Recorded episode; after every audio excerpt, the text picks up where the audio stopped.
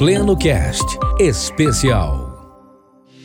Olá, amigos do Pleno News. Eu sou Virgínia Martin e convido você a estar comigo nos próximos minutos, pois nós vamos abordar um tema fundamental para a manutenção de muitos relacionamentos: o perdão. Pode até ser que você já tenha lido muito sobre o assunto e ache que perdoar seja mesmo algo fundamental em suas relações. Mas o que é de fato perdoar quando se trata de perdoar um marido ou uma esposa? Como é possível perdoar atitudes de menor e maior gravidade vindas da pessoa que você ama? E você consegue mesmo perdoar e esquecer dos males que sofreu? Foi para trazer mais argumentos e orientações sobre o perdão nos mínimos detalhes que o Pleno News produziu uma reportagem especial sobre a importância do perdão para o fortalecimento no casamento. Saiba como a escolha em perdoar é uma grande capacidade humana de aprender com o erro e com a dor além de fortalecer o desenvolvimento pessoal e as relações afetivas. Para começar, preste atenção.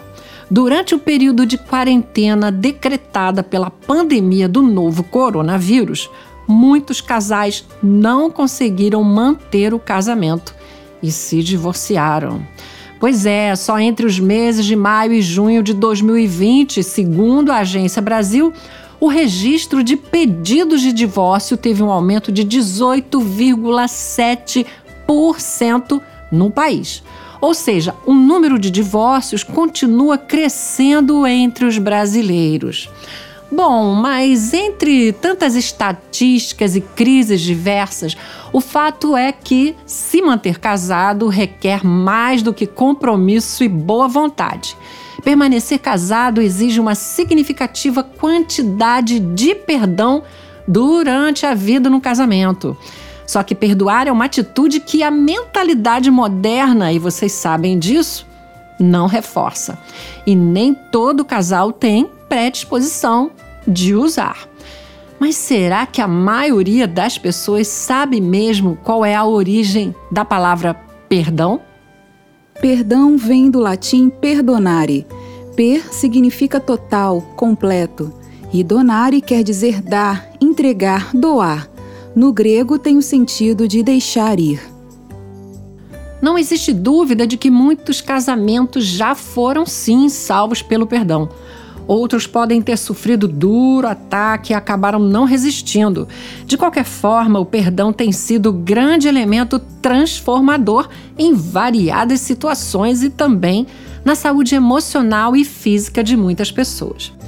Eu vou trazer um exemplo de perdão que deu certo. E esta vitória vem de Nancy Duzilek. Ela conheceu a dor da traição após 28 anos de caminhada conjugal. O casal teve dois filhos e muitos momentos de vitórias e de lutas, até que, três anos após a celebração das bodas de prata, tudo mudou. Nancy compartilhou com o Pleno News sobre como foi perdoar e dar a volta por cima em sua vida. Ela nos disse que decidiu seguir seu caminho e obteve várias conquistas até que, após três anos da separação, seu marido pediu perdão e voltou para casa. Nancy não apenas perdoou, como se reconciliou com ele, mas ela faz questão de ressaltar que perdoar e esquecer não existe. Por sua experiência, aprendeu que perdoar é lembrar sem sentir dor, gente, sem sofrer. E o que ela ganhou com isso? Que não é preciso morrer por causa do erro do outro, mas viver com a capacidade de perdoar e de reconstruir a vida. E como disse Desmond Tutu, sem perdão não há futuro. Essa frase foi lembrada por Gilson Bifano, que atua há mais de 30 anos com um trabalho voltado para casais, o Ministério Oicos. Para Bifano, que é pastor, o perdão age especialmente no casamento, zerando um clima que pode estar muito pesado, seja por causa de uma palavra maldada, uma omissão ou uma falta cometida.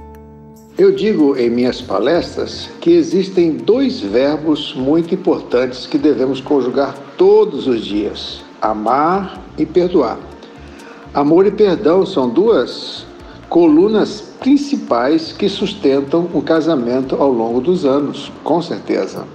Quem também fala sobre perdão no casamento é Edivaldo Oliveira, conhecido como pastor do programa Minuto com Deus.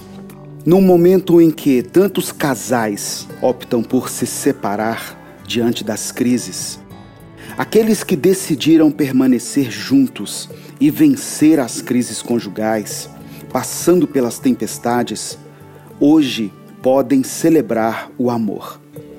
Não um amor que depende da aparência física ou do estado emocional, mas um amor firmado na rocha que é Cristo, que resiste a tudo e a todos. Um amor que as muitas águas não vão afogar, mas que se fortalece a cada ano. Um casamento pode sobreviver às dificuldades financeiras, às doenças, à rotina do cotidiano. Casais podem até sobreviver à devastação de um adultério. Entretanto, a amizade conjugal não sobrevive sem o perdão. E é já no namoro que os casais precisam aprender a se desculpar. Desculpar o atraso do namorado ou da namorada, o mau humor dos dois e os entraves que as diferenças de pontos de vista provocam.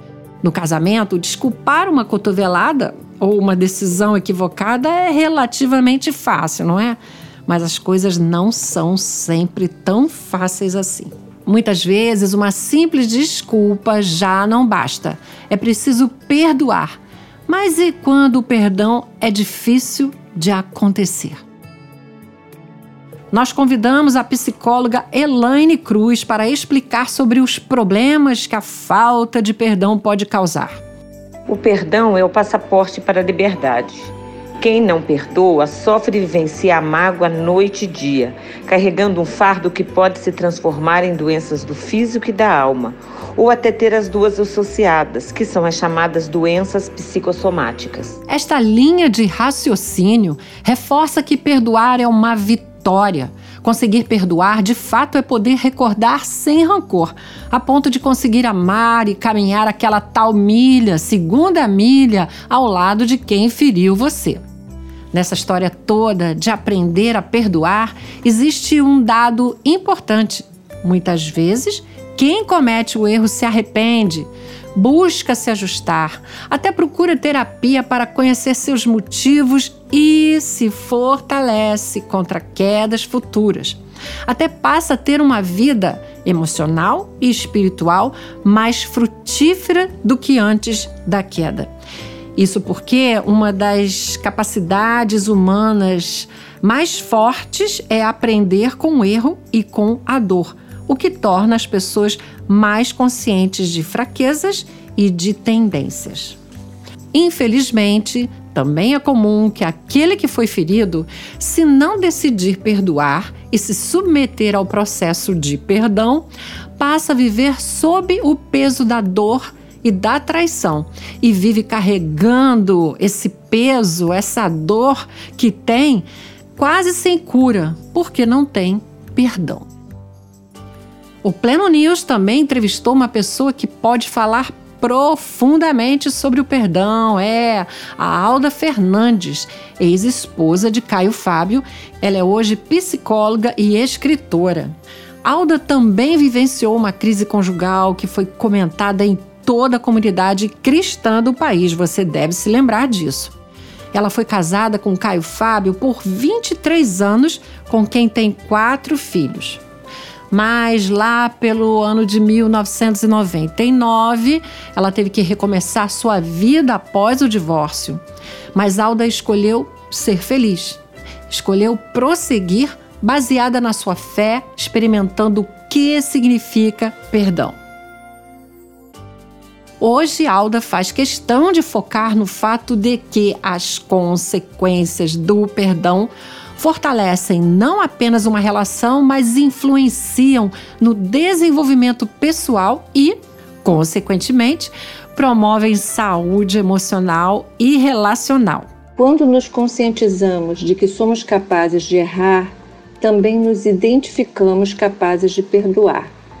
Sendo assim, o perdão, como fortalecedor na relação, é um processo que começa na própria pessoa, cujas questões precisam ser tratadas e curadas, para que haja espaço para o amor e para a reconstrução.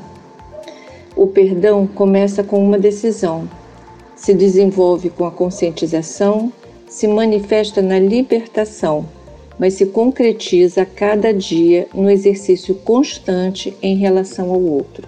Alda Fernandes ainda reforça que o perdão não pode funcionar como um esparadrapo sobre uma ferida aberta e infeccionada sem dela cuidar. O resultado disso é que o ferimento não vai aparecer, mas vai estar escondido e possivelmente acabará gangrenando. Muitas pessoas se utilizam do perdão dessa forma, em que aparentemente tudo parece normal. Entretanto, as questões foram apenas disfarçadas. Lembre disso. Enquanto o perdão não entrar em nós mesmos, o que vamos usar são apenas fragmentos do perdão. Isso se evidencia quando pessoas que acham que se perdoaram, na hora da briga, jogam na cara um do outro o fato que gerou o conflito, o erro, o pecado, e que deveria estar resolvido. A verdade é que não está. Guardam mágoa, alimentam sua condição de vítima para ter isso como argumento de defesa ou de acusação nos momentos de conflito. A conclusão que tiramos durante essa reportagem do Pleno News é que o perdão verdadeiro é primordial para a manutenção de relações afetivas. Aquele que não perdoa anula a possibilidade de ser livre. Ele vive aprisionado às lembranças daquilo que passou. Surgem então, meus amigos, dois caminhos e o Pleno News oferece essa reflexão para você. O primeiro é quando um casal ou um dos dois decide não perdoar. Guardam a mágoa, congelam a raiva, se tornam amargos e decidem minar o amor que os uniu.